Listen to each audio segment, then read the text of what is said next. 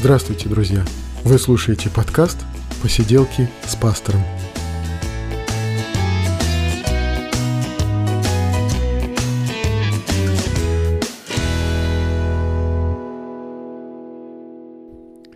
Привет, друзья! 52 выпуск «Посиделок», и мы говорим о христианстве, о том, что нам интересно, мы говорим о истории христианства, о Священном Писании, мы говорим о нашей жизни, и вот сегодня Снова сегодня в гостях у нас Андрей Ребенко, и мы говорим о философии, мы говорим о новых вызовах, которые стоят перед христианством. И сегодня мы еще раз поговорим о свободном радио, о том, что с ним происходит и как люди создают радио с нуля на пустом месте. Поехали.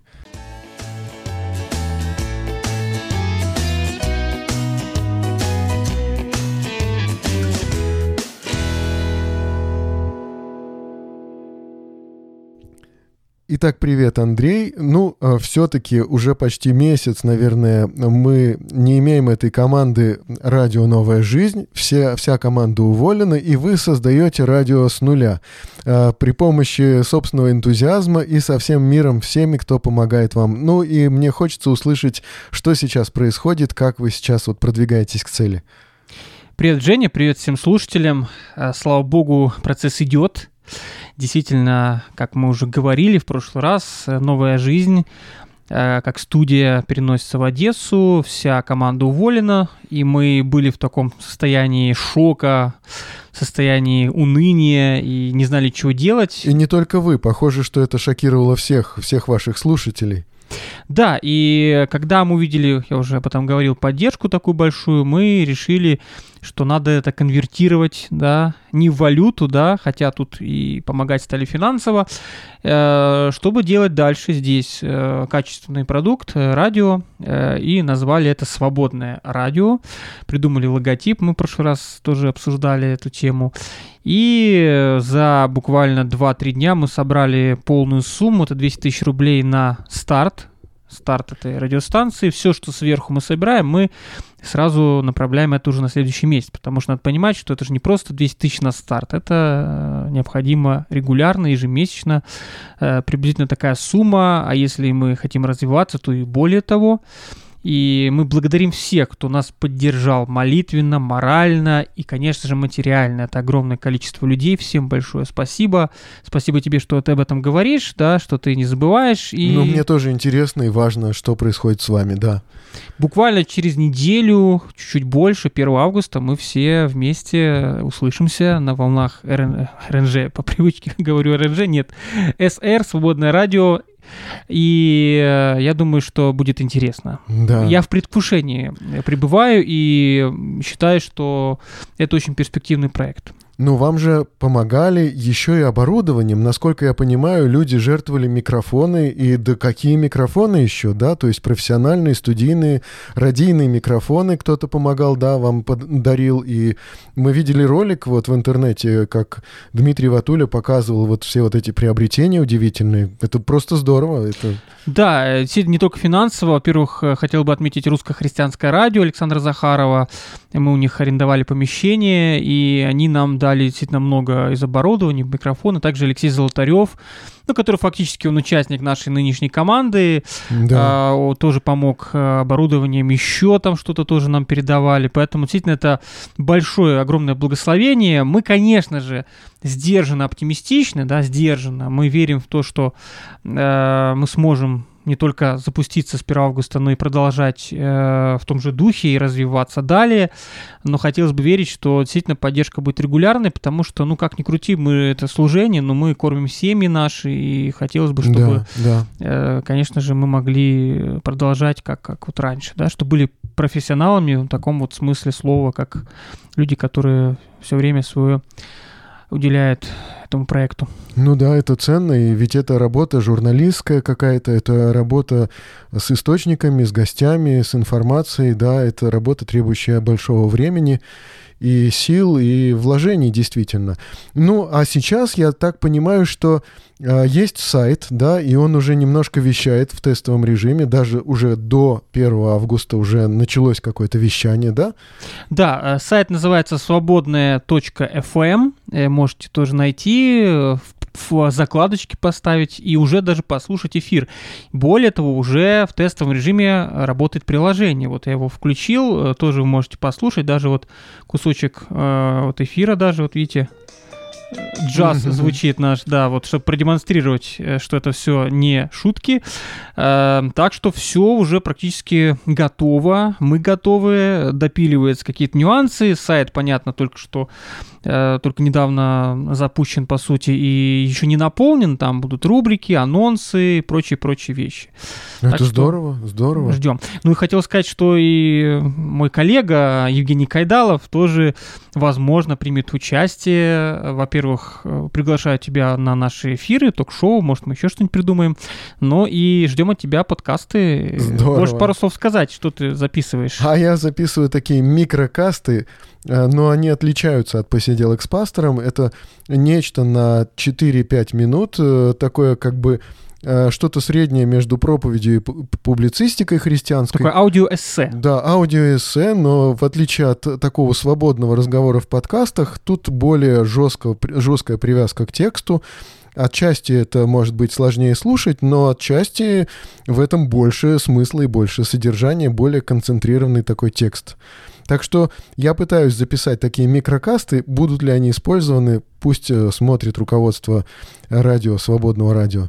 Спасибо тебе большое. Я хотел еще, воспользовавшись таким тоже случаем, э, сказать, что у нас будет еще концерт Нового Иерусалима то есть и, и это такая деятельность, вообще это уже можно сказать общественная деятельность радио «Новая жизнь», которая была, которой вы организовывали вот эти вот концерты, совершенно, может быть, не свойственная для радио задача, и сейчас вы подхватили вот это вот то, что делало радио «Новая жизнь», и продолжаете работать с исполнителями вживую. То есть вот это вот э, очень здорово. То, что было, было здорово. Да, продюсерский центр Дмитрия Ватули, который является нашим директором, главным редактором, э, и под эгидой Свободного радио, то есть это будет фактически презентация и Свободного радио, этот концерт, да, то есть тут как бы взаимная mm-hmm. такая Здорово. вещь. 7 э, сентября в Москве такой есть клуб, концертный зал 1930 или 19.30 э, будет концерт Нового Иерусалима, так что всех приглашаем, расскажите друзьям. Вход будет платный, потому что мы привозим людей, дорогу оплачиваем, оплачиваем аренду самого помещения, у нас нет спонсоров, мы сами за свои, и плюс, в общем, группа да, приезжает, один Эльшат приезжает из Америки даже, вот по случаю такого концерта. Так что будет хорошее время, и э, хочу сказать, что мало того, что это концерт любимой группы, это еще поддержка вообще нашего радио. Мы хотим заполнить mm-hmm, большой зал, да. а зал на 2000. Ух ты, а, смело. Да, смело. даже с копейками. И если мы наполним зал, это не просто классный концерт, классная атмосфера, это еще и поддержка нашего служения, то есть э, все, что там мы, скажем, сверх того получится, это все на, тоже на содержание наших студий, чтобы записать концерт и тоже сделать хороший фильм-концерт, поэтому э, милости просим. Ну да, ну здорово. Ну и пока мы, может быть, слышим только музыку, которая играет вот сейчас в эфире, а ведь э, вы были и разговорным радио, не просто музыкальным, и у вас были программы. Насколько я знаю, э, Дмитрий Николаевич, ваш руководитель, раздал микрофоны всей команде, да, и вы что-то сами записывали там, пока находились в этом в отпуске, да, что-то удавалось там сделать такое вот, как бы, пока еще радио нет, но собственными силами? Э, ну, я знаю, ребята делают, усердно трудится Дмитрий Николаевич, Екатерина, э, Андрей Стародубцев, тоже mm-hmm. наш коллега, который тоже подключился к э, команде. Он раньше работал, потом на Теусе э, трудится да, да. и тоже с нами. Я, к сожалению, пока что я был в отпуске в натуральном смысле на море, поэтому, э, к сожалению, еще не успел записать, но в планах. И плюс ты говорил про живое, про свободное или про такое живое общение. Э, будет у нас и линейный эфир, то есть мы будем вести эфиры, ага. Э, будем приезжать и к Дмитрию Николаевичу, и из дома что-то делать под запись, такие линейные эфиры будем тоже Здорово, формировать. Да. И, но мы молимся также о том, чтобы у нас все-таки была еще студия в Москве, да, это хорошо где могли бы, да. бы мы приглашать людей, потому что все-таки за город выбираться к Дмитрию Николаевичу немножечко так вот сложновато, чтобы делать ток-шоу какие-то. Угу. Так что в полном объеме все будет, друзья ожидайте, и я думаю, что мы вместе сделаем очень многое. Отлично. Ну, спасибо за вот этот Вернее, рассказ. просто много, да. очень много, не очень правильно. Себя поправляю. Спасибо за этот рассказ. Ну, а сейчас приступим к основной теме.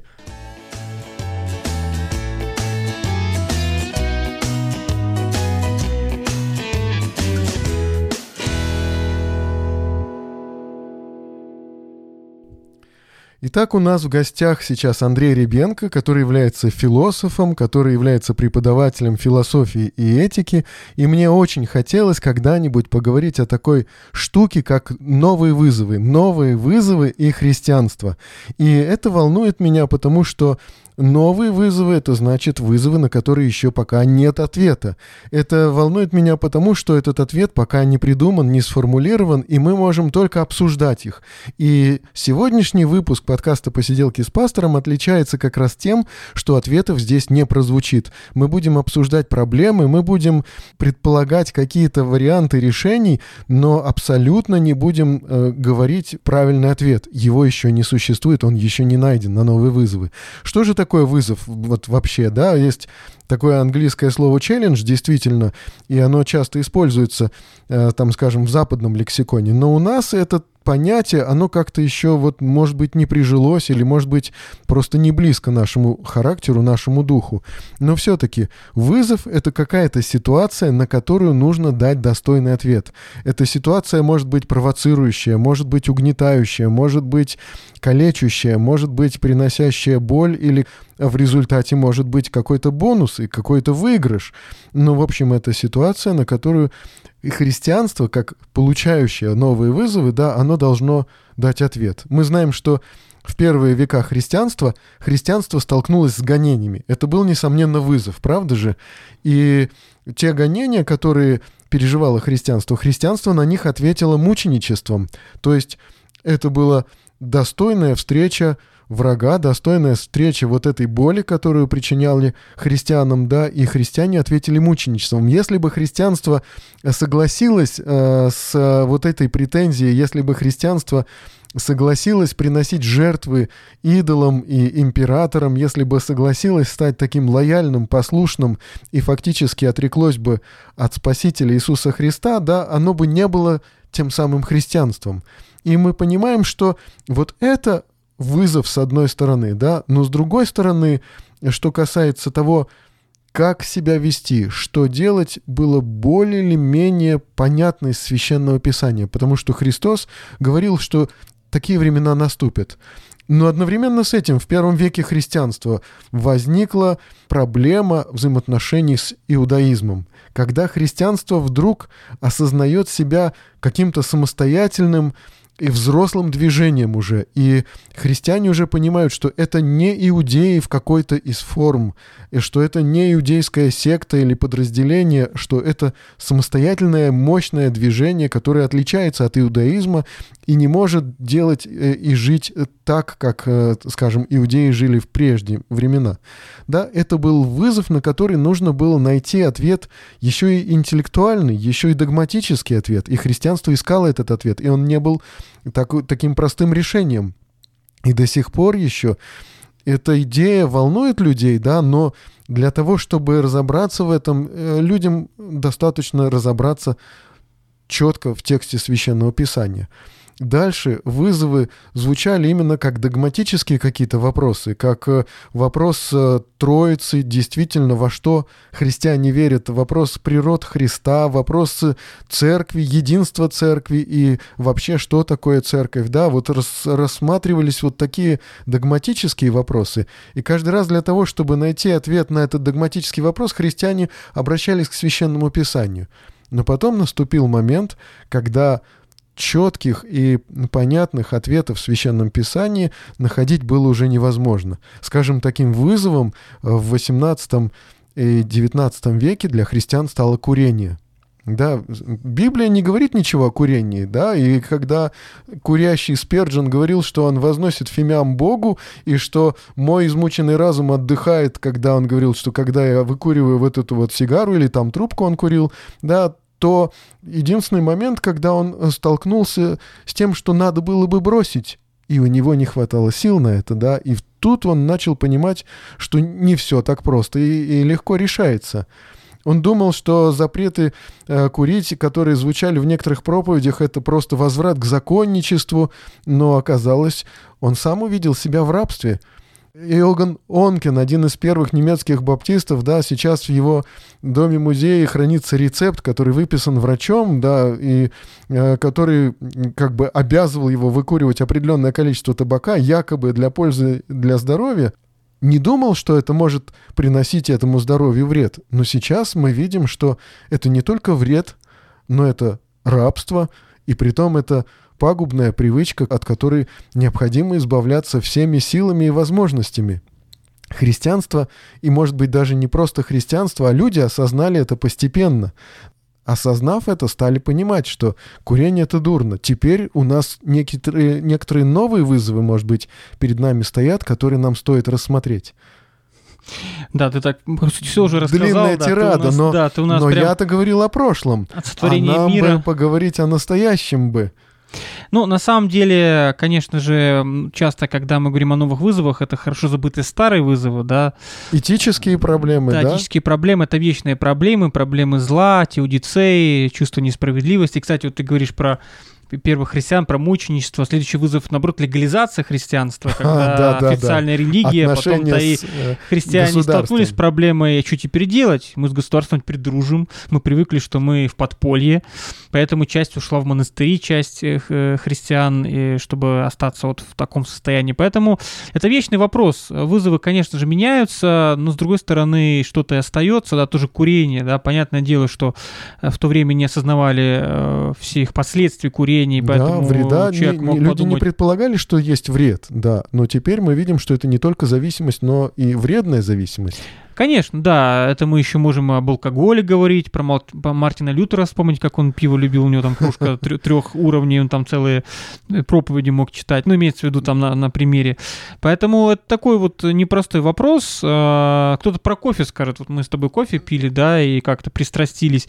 Кто скажет, Да, слушай, да, а ты да, тоже да. не рап ли ты этого напитка? И, кстати, тоже там польза такая. Но есть значительно- некоторые христиане, которые убежденно не пьют кофе и чай, да. да, да. Мясо не едят некоторые. Поэтому все это совершенно очень-очень индивидуально, очень все по-разному. Но давай тогда, коль скоро мы к современности с тобой подошли, так кое-что вспомнив из прошлого, вот тебе, давай я тебе встречный а, вопрос задам. Э, Сегодня какие бы ты выделил основные вызовы, э, которые ты видишь, вот прям в 21 веке, здесь и сейчас? Ну, прежде всего, это эвтаназия. Прежде всего, это то отношение, которое существует э, у христианства к добровольному уходу из жизни как к однозначно греховному и э, как э, к тому акту, который уже разрывает связь человека с Богом окончательно и лишает его спасения на веки вечные. Это ты говоришь свои мысли? Это Сейчас я или- говорю, что это я, да, я говорю о своем отношении, как мне кажется, в христианстве воспринимается добровольный уход из жизни, что многие грехи как бы можно потом исправить, э, э, во многих грехах можно покаяться, но добровольный уход из жизни как бы покаяться уже невозможно. С этим согласен. Вот. И э, как христианство может относиться к эвтаназии, тут большой вопрос. Ведь просто уходить от этого вопроса, не решать его и уклоняться от решения, ну, как бы тоже не, не выход, да? Продлевать страдания уже человека умирающего, который просит э, каким-то образом его от этих страданий избавить. Да, для меня вопрос, на который я не имею ответа. И А, у тебя нет ответа. да, и страдающий человек, он ведь жаждет пообщаться с христианином, со священником, с тем, кто может его как-то утешить и как-то ободрить вот в преддверии вечности.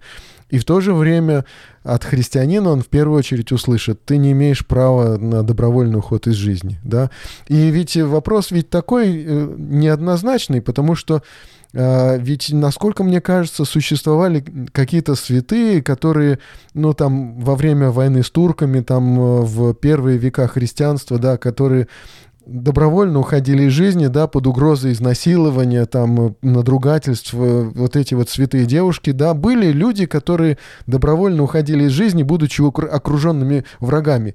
Явля- являлось ли это самоубийством, да, вот являлось ли это э, как, каким-то вызовом по отношению к Богу, да, брошенный как бы ему в лицо жизнью, или это было действительно бегством ли, или это было просто согласием и принятием воли Божьей. Мы этого не можем однозначно как бы на это ответить. И у меня нет ответа на этот вопрос. Что это? А почему нельзя сказать четко и ясно, что нет и все? Что это форма самоубийства, что ты должен все-таки прожить жизнь до конца, да, тяжело, да, трудно, но тем не менее, да, как тем более в нашем контексте русском, страданиями мы спасаемся, да, то есть страдания, страдания даны Богом, Бог все контролирует, поэтому будь добр, дружище, вот лямочку свою крестую донеси до конца. А вот когда начинают все эти вот а, а если, а может быть, это и проявление какой-то слабости и какого-то вот этого морального релятивизма, нет? Ну, а, э, здесь, здесь э, проблема, скажем, в другом. Я вижу проблему более в том, что да, вот такие, такие точки зрения раздаются обычно из э, благополучных кабинетов, да, но в хосписе человек уже меняет свое мнение и говорит, что, ну да, видя действительно страдания по-настоящему приговоренных фактически к смерти людей, которые там находятся, да, он может поменять это свое мнение. И другой момент, как бы другая точка зрения, говорит о том, что да, ну тогда кто, кто определит, чье, э, чей уход из жизни легитимен, да, а чей уход из жизни это вот мнительность такая. Когда недавно совсем разрешили вот это вот добровольное самоубийство девочки, страдавшей депрессией, когда не было э, фактически каких-то медицинских показателей, что жизнь ее прекратится, да, когда ей бы жить бы и жить, но она не могла бороться с собой. И тут мне кажется, что эвтаназия была совершенно абсурдным и совершенно неверным решением. Но и, и в то же время я не могу сомневаться в реальности ее страданий. Конечно, она страдала, и, конечно, э, ей перенести это было невозможно, раз она просила об эвтаназии, да, то есть вопрос для меня лично сложный, и он становится вызовом перед христианством именно потому, что от христианства ждут какого-то ответа, ждут и сочувствие, и наставление вот для этих умирающих людей, и э, какого-то сопровождения их. Ну и подвига ждут. Это тоже подвиг. Перетерпеть страдания, как Иов, например, да, который, в принципе, тоже мог совершить эту эвтаназию. Помнишь, что ему посоветовала жена? Да, да. Вот, но он все-таки, страдая невероятно, там и духовные страдания, и душевные, и депрессия, он все потерял, э, и, и здоровье, и, и родных, и так далее.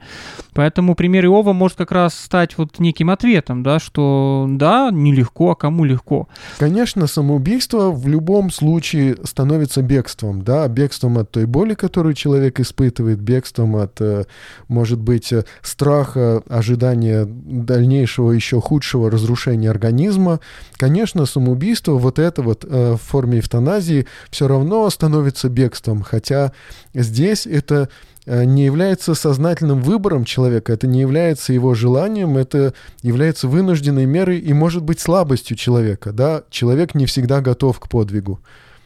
Ну, здесь э, зависит, конечно, все от человека, от, э, не знаю, там, порога чувствительности, та же физическая боль. Кто-то переносит достаточно легко, там, на войне человека ранят, он цепляется за жизнь, а кто-то от маленькой боли, на войне же часто бывает уже эвтаназия, когда человек просит э, страдания ну, да. прекратить, а кто-то цепляется до последнего, потеряв там ногу, глаз, и я думаю, здесь тоже нужно это учитывать. Зачастую люди Для кого-то хуже, ценности жизни, да. Хуже страдания духовные, кто-то от неразделенной любви готов бросаться с там десятого этажа. Ну, здесь мы говорим все-таки о э, эвтаназии именно по медицинским каким-то показаниям, да? Вот этот Но депрессия вопрос тоже остается... это, это медицинский да. диагноз, мы же понимаем сегодня, да. да? И здесь такой момент, э, всегда нужно попробовать себя поставить на место того человека, который вот находится на грани, который готов да. принять решение об эвтаназии, а мы такие умные, у нас ничего бол- не болит, и мы готовы осудить и сказать нет и все. А вот если я окажусь на этом месте, я все знаешь, когда вот говорят о тех же гонениях, вот про пытки, да, иногда думаю, ну, вот да. если вот э, будет такое время, да, сейчас вернется там КГБ, Лубяночка, да, э, и вот я попаду в эти застенки, да, и меня будут пытать, э, смогу ли я, например, до, достойно пройти эти испытания, не отречься, скажем, от имени Христа, как там делали. Ну да. Я не уверен в этом. Ты «Молчание» фильм смотрел или читал? Ну, я догадываюсь, о чем да, там да, речь. Да, да, вот. да, это вот об этом, когда смотришь, Японские, когда... про- японские вот эти проповедники, да, по-моему, об этом, да? Я думаю, вы с Игорем однажды поговорите об этой книге, о фильме, да. И это там речь идет о подкасте меня это очень сильно... культовой э, книги. Да, и, и фильмы.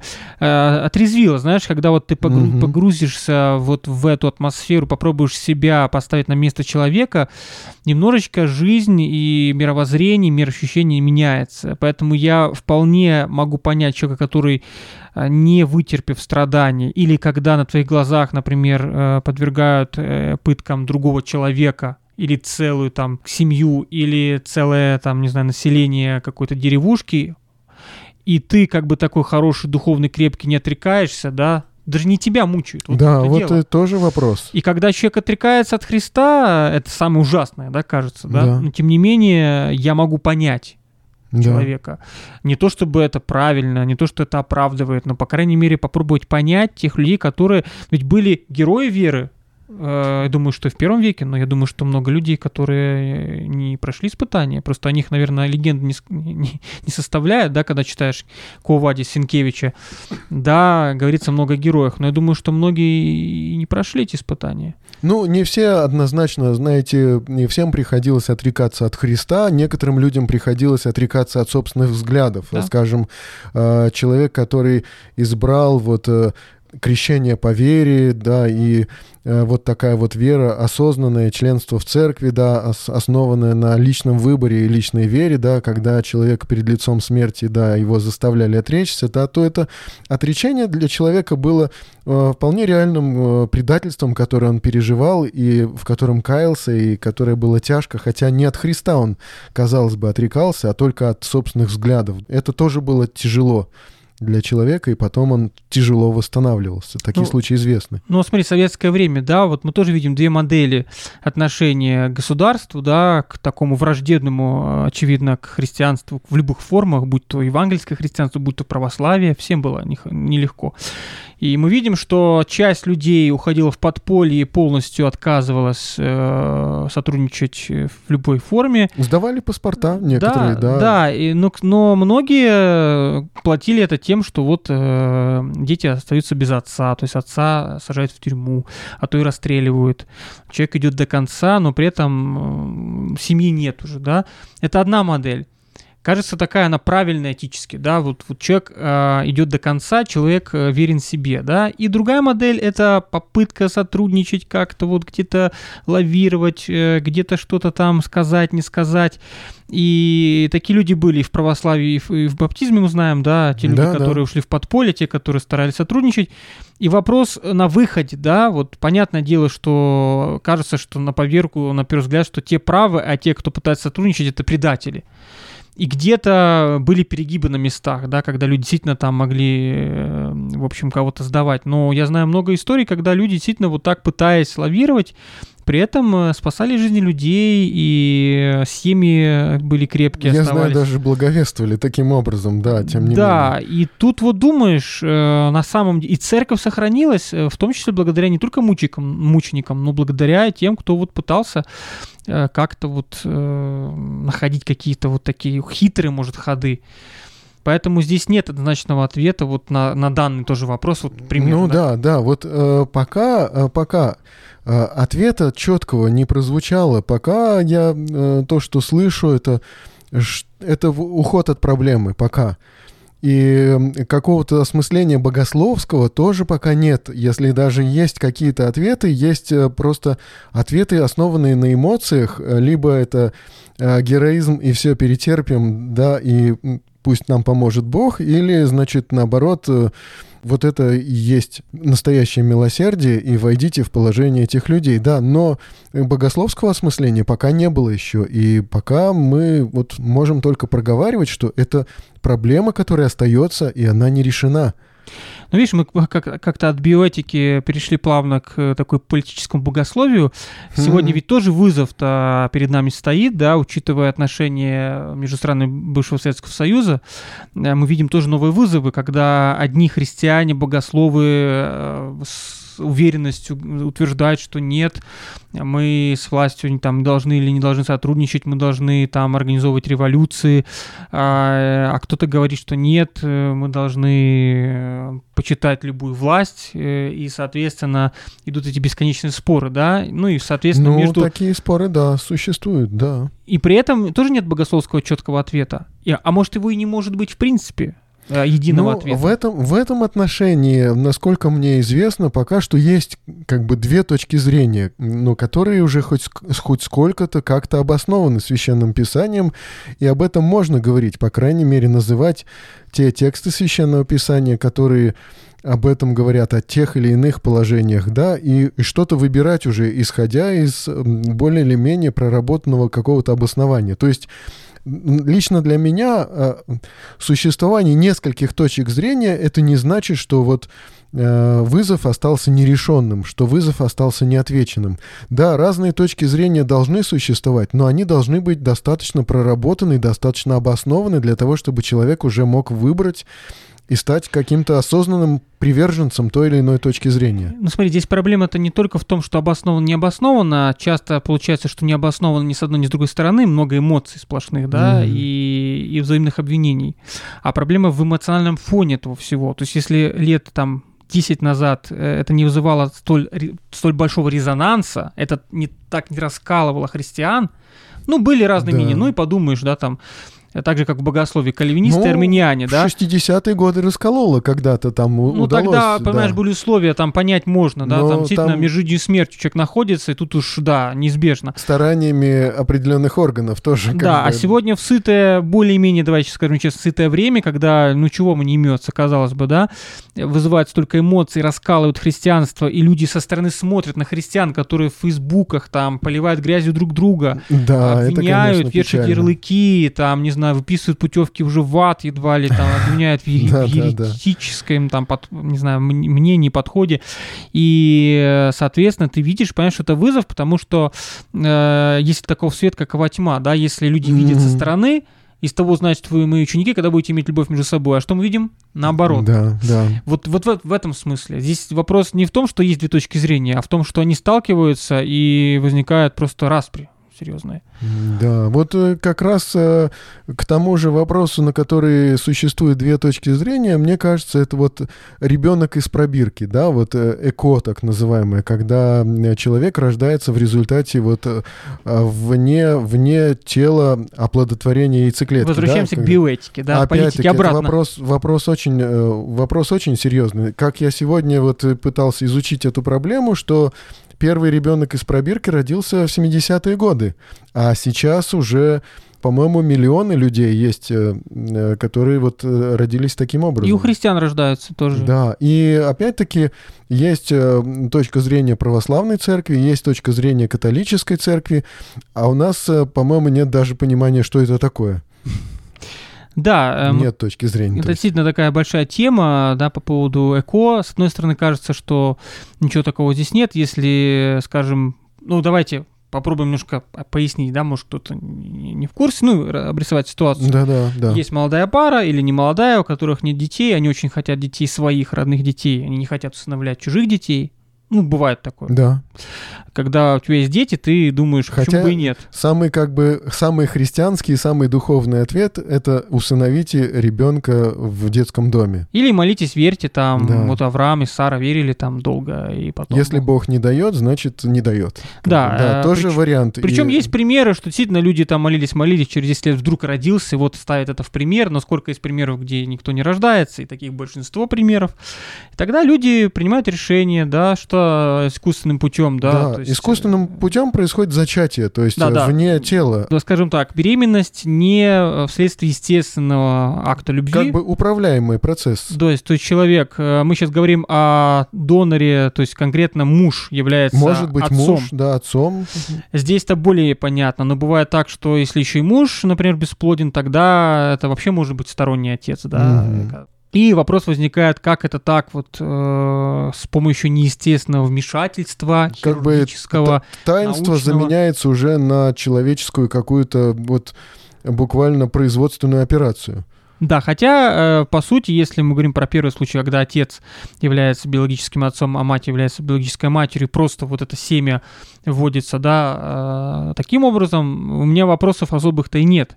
Там э, возникают вопросы. Вопрос возникает э, в плане эмбрионов, Да, просто да. там избыток эмбрионов обычно... Что выбирают наиболее жизнеспособные эмбрионы, остальные погибают. Да. Уже это контролируемое, как бы под уча- при участии врачей, да, гибель эмбрионов. Но здесь можно пойти тем путем, что просто это ведь вещь не дешевая, это дорогое удовольствие, поэтому люди действительно готовы, платя такие деньги, действительно заниматься вот этим селекционизмом, да. Ну, это то, что называлось Евгеникой, фактически. То есть они смотрят, насколько этот эмбрион, получившийся, не имеет каких-то наследственных заболеваний, насколько он жизнеспособен.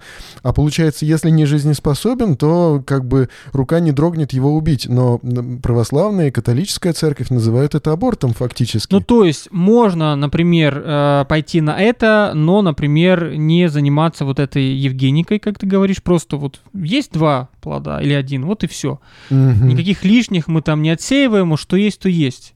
Но понятное дело, что шансов меньше намного, потому что можно заплатить кучу денег, да, и в конечном Да, итоге да. не получить результата. Поэтому люди-то идут на то, чтобы увеличить э, процент, а там ведь действительно очень большой Да, процент да. неудач. Э, И, соответственно, раз уж ты заплатил, то ты готов уничтожить эти лишние эмбрионы, как говорится.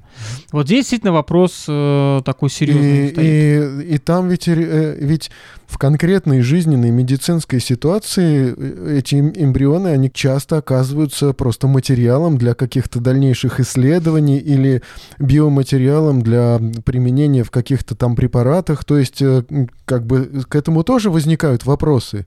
То есть э, са- сама пара, казалось бы, ничего дурного не делает, только лишь э, какую-то таинственную э, это чудесное какое-то явление, да, заменяется на производственную операцию. Но э, то, что это, это сопровождает, э, да, там действительно много вопросов. И эти вопросы как бы пока печалят. Ну, здесь еще нужно подходить тоже с точки зрения антропологии. Э, вот мы говорим, да, как христиане, что есть человек, да, что а есть действительно, да. а когда человек становится человеком, когда происходит это вот таинство, да, некого, некой целостности, когда То есть вот душа... личность спускается с небес или рождается от родителей. Да, тогда действительно вопрос, человек это зачатие или человек все-таки это позже, когда позже, да, Мгм. когда уже он более-менее в утробе похож на человека и уже какие-то движения совершает, или когда он только рождается. С точки зрения законодательства человек э, в утробе это не человек, по сути, да, то есть нет какой-то особой защиты, ну, по крайней мере, в нашей стране, поэтому аборт... Ну, пока что то, что я видел, э, ссылки на российское законодательство, вообще оно достаточно ограничивает вот такие вот вещи, и э, речь идет именно о достоинстве человека как существа, который не может стать предметом торговли, предметом каких-то научных исследований, когда эмбрион человеческий все-таки расценивается как э, практически как человек, и в общем российское законодательство пока так охраняет вот это вот именно вот достоинство вот этого неродившегося ребенка. Уголовная ответственность за это есть, если нарушение? Вот этого я не знаю. Потому что точно. когда убиваешь человека конкретного, даже ребенка, Да, это уголовная да, ответственность. Да. Вопрос здесь. Если ее нет, тогда немножко понятно Ну, другой статус. Медикам просто запрещены некоторые виды таких операций. Мгм. Вот, в зависимости от того, что, что делается, что предполагается делать, да. И есть определенные ограничения, и требуются определенные медицинские показатели. Не всем желающим это возможно. Ну вот тебя спросят опять-таки, э, когда мы говорили на эти темы в эфире, да, нашей радиостанции, вот мы тоже так вот. Мгм. И сложный вопрос, э, неизвестно, непонятно, неоднозначно. У меня потом люди подходят в церкви и говорят, слушай, а вы можете конкретно мне ответить, вот что вы суелите? Не то, не все. Вы скажите четко, да, нет, все остальное от лукавого. Как ты считаешь, мы можем дать четкий ответ? Или и это тоже тот вопрос, где мы бессильны, мы не знаем, мы считаем, что зависит от ситуации, от человека, антропология может тоже нам помочь или, или нет? Вот с твоей точки зрения. Ну, прежде всего, я считаю, что мы должны действительно индивидуально рассматривать эти, эти ситуации. Да, я бы как э, служитель церковный советовал бы э, смириться и принять ту волю Божию, которая вот есть относительно человека и человеческой жизни. С другой стороны, можно так дойти и до того, что смирись и прими, что у тебя там зуб болит, что у тебя аппендицит там разнылся или там что-то еще. Но ведь э, в этих же случаях люди обращаются к врачу и даже обязаны обратиться к врачу. Если рассматривать эту проблему как чисто медицинскую, может быть, когда-то настанет то время, когда это и будет рассматриваться, что, ну, вам нужен ребенок, нет у вас ребенка, обратитесь к врачу, что вы придумываете проблему там, где ее действительно нет, да, и, и пытаетесь увидеть Божью волю там, где он не изъявлял ее четко. Поэтому пока что у меня такое мнение, что э, правильнее принять как волю Божью, правильнее усыновить ребеночка, который э, в детском доме живет, в интернате, нежели пытаться все-таки предпринять какие-то технические действия. Но я думаю, что это мнение может измениться. Ну, понимаешь, здесь, наверное, имел бы моральное право говорить человек, который сам-то детей не имеет. Да. Страдал, верно, мучился верно. и таки усыновил, когда, говорит, человек, ты или я, у которых есть свои дети собственные. Ну и, по крайней мере, Да. я не, не, не способен сейчас вот решать вопрос усыновления, да, сейчас это не, не, не стоит на повестке дня у меня. Поэтому действительно хочется и можно понять тех людей, которые и среди христиан, которые на это идут. Вопрос нюансов, как они с лишними эмбрионами поступают. Я знаю людей, которые отказались от этой евгеники, которые Мгм. говорят, это тоже некая лотерея. Такой будет, такой и пусть тоже будет, воля да? Божья. Ну, заплатили, ну нет, так нет, ну уж тогда еще раз, может, через пяток лет попробуем, или Мгм. действительно будем усыновлять, или смиримся, что нет, ну, ну, не нужны нам дети, наверное.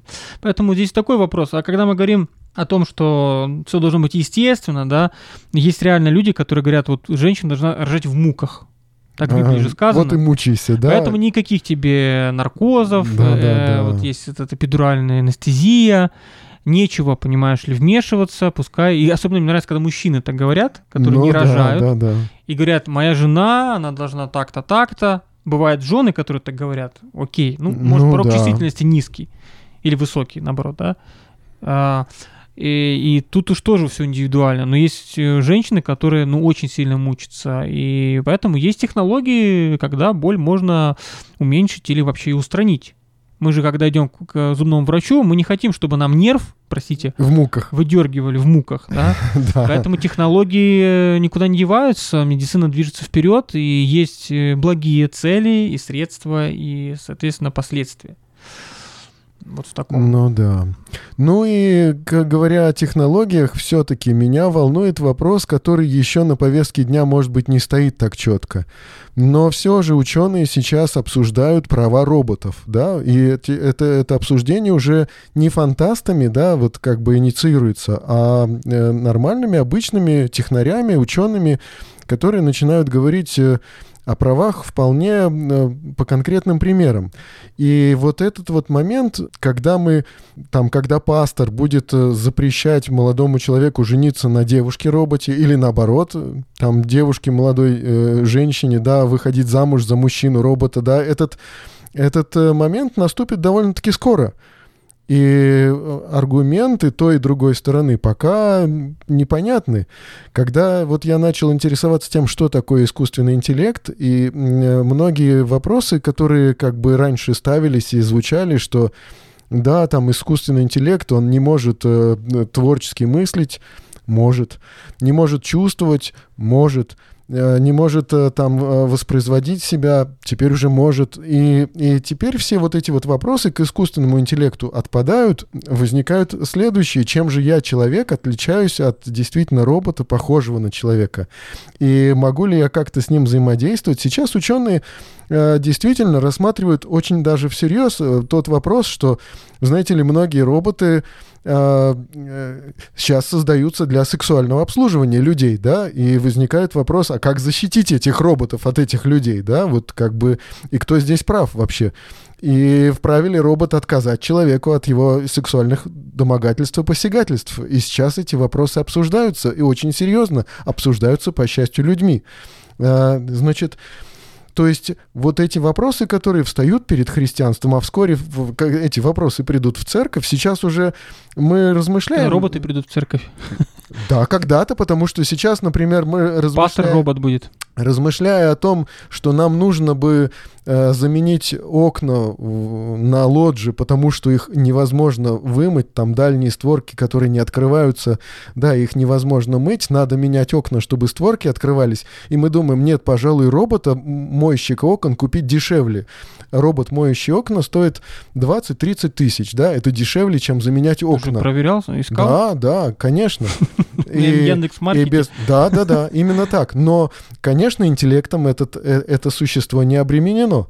Э, когда мы начнем э, выяснять, что такое искусственный интеллект и какие нравственные вопросы стоят перед разработчиками автомобили автоматически, ну, без водителя, которые управляются, да, сейчас уже происходят аварии с автомобилями, которые не управляются людьми, да, автоматическим, с автоматическим управлением автомобилей да, и возникают вопросы, если будет выбор перед этим автоматическим автомобилем, кого сбить, как, как будет приниматься решение, да, потому что едет автомобиль, да, его невозможно остановить, да, свернешь там в одну сторону, э, собьешь пожилого человека, свернешь в другую сторону, э, собьешь ребенка. Кто более ценен, да, и как будет происходить этот выбор? Сейчас ученые, не ученые, а инженеры уже закладывают какие-то алгоритмы в, эти, в эту технику, да, или если, может быть, э, там э, врежешься в стену, то погубишь человека, находящегося в автомобиле. И сейчас нашли уже конкретный ответ, что, конечно же, мы отвечаем, что, пожалуй, благороднее пожертвовать собой. Но автомобиль, который пожертвует вами, вы не купите. Поэтому такой автомобиль уже не рассматривается, который при безвыходной ситуации будет жертвовать человеком, находящимся внутри. Эти вопросы сейчас встают на повестке очень серьезно. И э, вот, пожалуй, надо начинать обсуждать. Ну да, тут много вопросов поднял, на самом деле. Тут вот по поводу последнего вспоминается Айзек Азимов, наверное, да, помнишь его вот эти «Три закона роботехники», да, «Я да. робот» э, и фильм э, выходил лет 10 назад. А это еще книга. до Азимова, по-моему, поднимались вот эти вот вопросы. Ну да, это серьезные ну, вопросы. Ну, Азимова это так более ушло в мейнстрим, да, робот не может причинить вред человеку там или бездействием не спасти человека, там потом возникает конфликт, э, тоже бывает такой интерес. А конфликты возникают, да. Да, то есть э, поэтому тут дело такое, он должен подчиняться приказу человека, но при этом приказ может, например, э, причинять насилие кому-то, и вот здесь дилемма для робота выполнить приказ, человеку, который должен слышать, слушаться, да, либо, например, причинить вред. Поэтому там возникают такие тоже нюансы. А потом восстание машин, понятно вот дело. Удивительно, да. Мы, мы во всех своих э, прогнозах приходим к восстанию машин. Действительно, сейчас вот э, компания Samsung, да, разрабатывается концепция умного дома. Это то, что вот сейчас обсуждается, скажем, в Яндексе. Ну, как Может в анекдоте, быть, слышал, умный дом да? такой умный, что переписал на себя квартиру, да. Запросто. Ну, то есть смотри, значит, э, Samsung рассматривает концепцию умного дома. Это значит, что холодильник, тостер, там, телевизор и все остальные электронные предметы, да, они снабжены э, какими-то системами компьютерного управления. Но они должны взаимодействовать между собой. Это значит, что когда появляются вот эти предметы в доме, они должны договориться и между собой определить, кто из них главный, да? Ну, как бы, может быть, э, в доме находится тостер, который как бы с более современной прошивкой, более мощным процессором, чем даже холодильник. И тогда тостер берет управление умным домом на себя. Но тут холодильник получает обновление какое-то по интернету, и холодильник вдруг становится умнее. А кто э, определит тостер, например, да, он не будет ли против э, того, чтобы холодильник вдруг внезапно поумнел?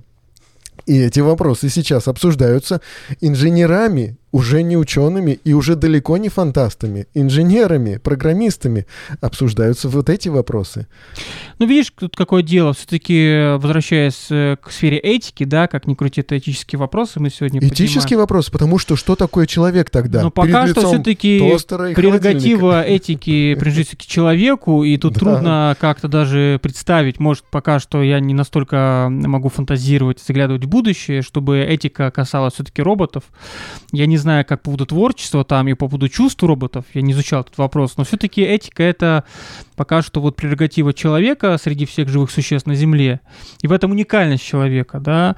А, когда и создадим ли мы такой интеллект, который сможет мерить э, этическими какими-то категориями реальность, и когда мы будем говорить о правах, да, потому что пока что, может, это тоже наше самомнение, но мы, как верующие люди, все-таки понимаем, что этика и человек — это все-таки неземное происхождение, и душа — это больше, нежели просто э, нейропроцессы в мозге, да, ну, то, что мы создадим да. суперкомпьютер, который будет круче нас, и даже тактильные какие-то ощущения будет совершать и чувствовать. Я почему-то не, не верю, что это все-таки будет э, что-то похоже на человека. Может, Ведь я э, скептик в этом вопросе. Может, я слишком э, оптимистичен в плане человека и как бы уникальность приписываю человеку, да, но все-таки мне кажется, что, ну, по крайней мере, в в ближайшей перспективе этого не будет. Наше Может, ощущение — это фактически какой-то баланс между болью и удовольствием, который мы испытываем. И наши чувства, в общем-то, они занимают вот какое-то промежуточное, промежуточное положение между степенью боли и, боли и степенью удовольствия, который мы чувствуем но все же это может испытывать и искусственный интеллект, потому что самообучающиеся системы, они как раз и построены на вот оценки событий, которые вот генерируются. То есть есть определенная шкала оценки, которая как бы соответствует человеческой боли и человеческому удовольствию. И это и в соответствии с этой шкалой самообучающиеся системы это и развиваются. То есть системы с искусственным интеллектом, это уже не про компьютер, я говорю, это про самообучающиеся системы, которые сейчас существуют и встроены в наши как бы социальные сети, да, и смартфоны подключены. Вот это сейчас новое приложение FaceApp, которое состаривает фотографии, фактически это вот какая-то вот первая ступень этого искусственного интеллекта. Какая-то более высокая ступень — это вот разговор с собеседником э, искусственным интеллектом, который уже сейчас вот как бы запросто встраивается в приложение. Ты имеешь всякую Алису, Сири? Ну, отчасти Алиса, по, в, как бы немножко Алиса, как бы э, вот к этому искусственному интеллекту как бы имеет отношение, но это скажем так, достаточно примитивное как бы воплощение Очень вот этого искусственного интеллекта, да. Но это уже не просто запрограммированные ответы на, пред, ну, как бы предполагаемые вопросы. Это уже попытка там дать возможность определенной какой-то свободы вот этому вот э, э, вот этому роботу, как мы его назовем, да, вот э, в выборе ответа. Ну, опять-таки, может, до нас э, доходят какие-то только отголоски, да, наверное, на верхах, где-то в спецслужбах, там, э, в каких-то секретных лабораториях Нет, есть Супер Алиса.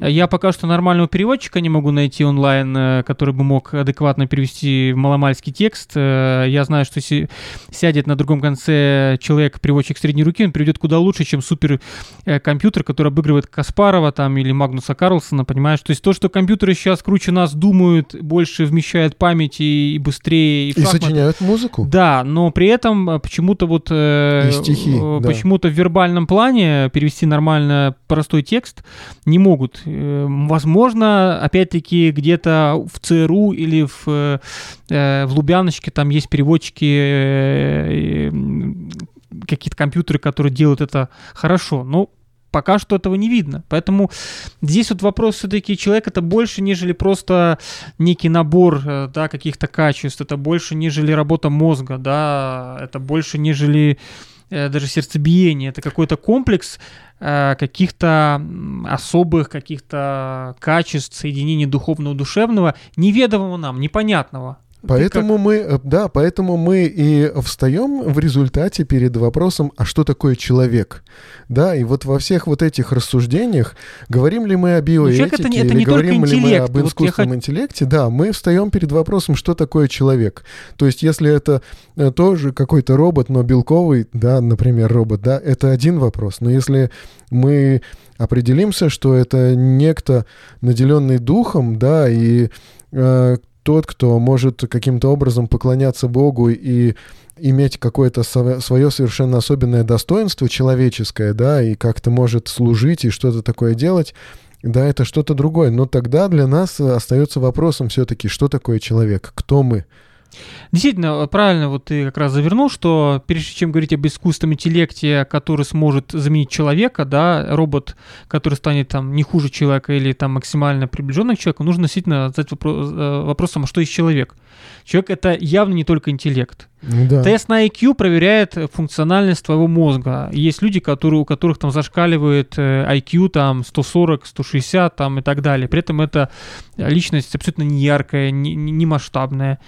И может найти человек, который у него там IQ вроде небольшой, но это яркая, а, масштабная личность, которая может переворачивать историю, согласись, да? Да. Поэтому здесь вопрос все-таки, не знаю, может э, я как здесь пессимист или наоборот оптимист в плане человека, пока что я вот э, трудно могу себе представить, что как вот мы читаем у Карла Чапека, читаем мы у Айзека Азимова, или у Курта Воннегута, да, вот эти все истории, где вот роботы, или когда я помню фильм смотрел, по-моему, Стивена Спилберга про мальчика, помнишь, э, тоже робота, там прям до слезы пробивало, там такая была история целая, не смотрел, да, искусственный нет, нет, называется? Нет. Э, пока что это все на уровне все-таки фантазии, с моей точки зрения. Может, там специалисты в сфере кибернетики, программирования э, меня поправят или скажут, что я наивен и не знаю. Ну вот смотри, а все-таки если как бы не успокоиться по этому вопросу, да, вот, э, ну, допустим, да, искусственный интеллект э, это то, что играет в шахматы уже не так, как э, раньше обучали компьютеры и даже суперкомпьютеры играть в шахматы, да, то есть раньше был подход простой, закладывалась база из партий шахматных, максимум вот этот вот шахматных партий, из которых э, компьютер вот э, со своим быстродействием выбирал оптимальные как бы развитие партии, да, вот как бы исходя из ситуации подбирал э, решения, готовые решения в готовых партиях, да. Сейчас самообучающиеся системы, да, то есть в компьютеры уже не закладываются вот эти готовые партии. Ну, может, и закладываются, нет, но не мешает. Нет, закладываются правила игры.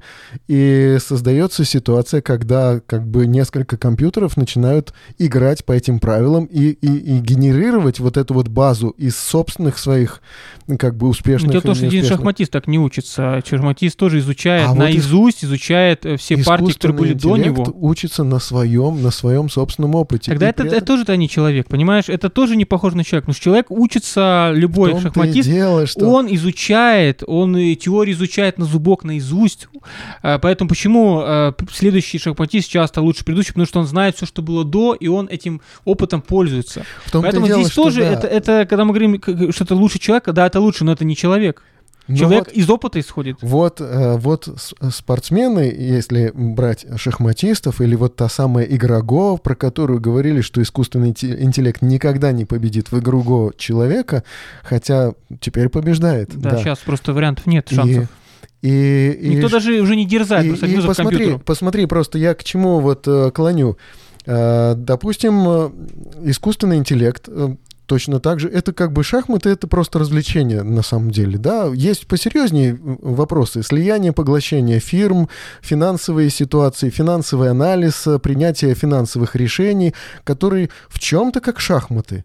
И, допустим, совет директоров, который использует э, точно так же искусственный интеллект для принятия решений. И, и, и тогда возникает вопрос, чье это решение? Совета директоров э, или искусственного интеллекта, особенно если искусственный интеллект начинает платить, расплачиваться с советом директоров деньгами реальными, да, вот виртуальными вот этими деньгами, биткоинами.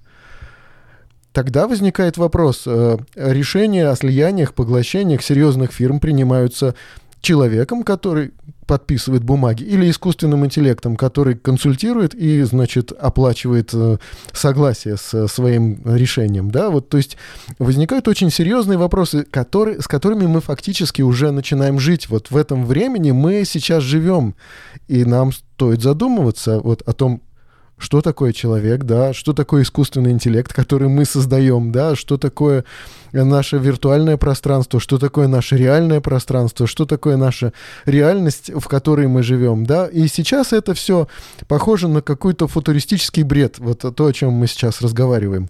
Но, пожалуй, лучше задуматься об этом заранее, потому что мы движемся в этом направлении. Ну, кстати, вот то, что ты сейчас вот описывал, это более, как мне кажется, реально. Это более прагматичная такая применимая ситуация. Ну, потому что это, э, когда мы говорим, что будет био, биоробот как человек, это для меня ну, все-таки более... В Японии они есть. Да, но все-таки... Ассистенты, это, это, будет все-таки не совсем человек, да. Человекоподобные есть. Да, но это другое. А когда мы говорим, что это прям будет э, ну, почти, почти что человек. Что касается суперсистем, да, супер э, компьютера, который будет решать задачи, да, экономические, да, вот я как раз э, недавно свою же статью перечитывал, там вот э, есть э, пьеса Карла Чапи «Карур», угу. это русумские универсальные роботы, которые вырастут столько пшеницы, сколько там ткани, то есть они просчитывают идеальные параметры э, для экономики, поэтому фактически они, их можно, не знаю, назначить премьер-министром, по сути, да? да, и он будет выполнять задачи функциональные, он будет функционером лучшим, нежели человек, потому что у него не будет тех искушений чисто человеческих, да. э, там, не знаю, там э, что-то продать, э, взятку взять, дать или там коррупцию какую-то поощрять, и поэтому в этом смысле, да. Да, но ведь всегда премьер-министром может быть человек, э, который полностью э, как бы подчиняется вот этому искусственному интеллекту. То есть формально и внешне человек, пожалуйста, подписывает бумаги человек. Ну, вопрос законодательства, как это формально решать, да, э, когда есть супер система, которая там решает задачи экономические и так далее, и может ли быть такое, что действительно мы назначим управлением государства не человека, а, а вот некую систему. Мы да? просто можем не заметить, как это произойдет. И тогда роль личности в истории можем уменьшить. А, но личности в истории играли разную роль, да, как положительную, mm-hmm. так и отрицательную. Наверное, больше отрицательную, я бы сказал. Ничего, ничто человеческое никакому человеку не чуждо. Э, поэтому вот это скорее, скорее для меня такой более насущный вопрос. Mm-hmm.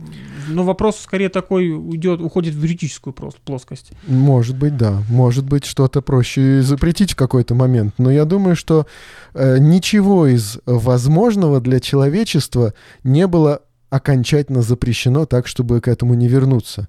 Ни атомная вот эта вот бомба, да, ни какие-то исследования в области космических полетов, ни клонирование людей, ничего не удавалось запретить э, так, чтобы запретить себе на совсем все-таки мы преодолеваем собственные барьеры, которые перед собой ставим. Вопрос, если мы создадим человекоподобное существо, которое прям будет максимально приближено к человеку, можем ли мы себя назвать богами по отношению вот к этим существам. Они же не сами э, по себе возникли, да, эволюционировали, но это направленная эволюция, то есть человека. Mm.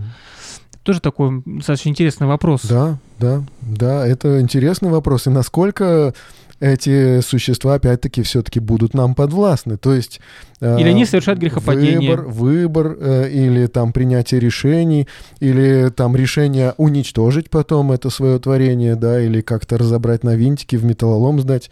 Будет ли, останется ли за нами? Вот сейчас, э, сегодня мы поговорили о таких, казалось бы, отвлеченных вещах, с которыми, ну вот, каждый человек не, сталкивает, не сталкивается в своей жизни сейчас, да, за исключением покупки робота, моющего окна. Может быть, все остальное нам как бы в большинстве своем не грозит. Да, да. Вот.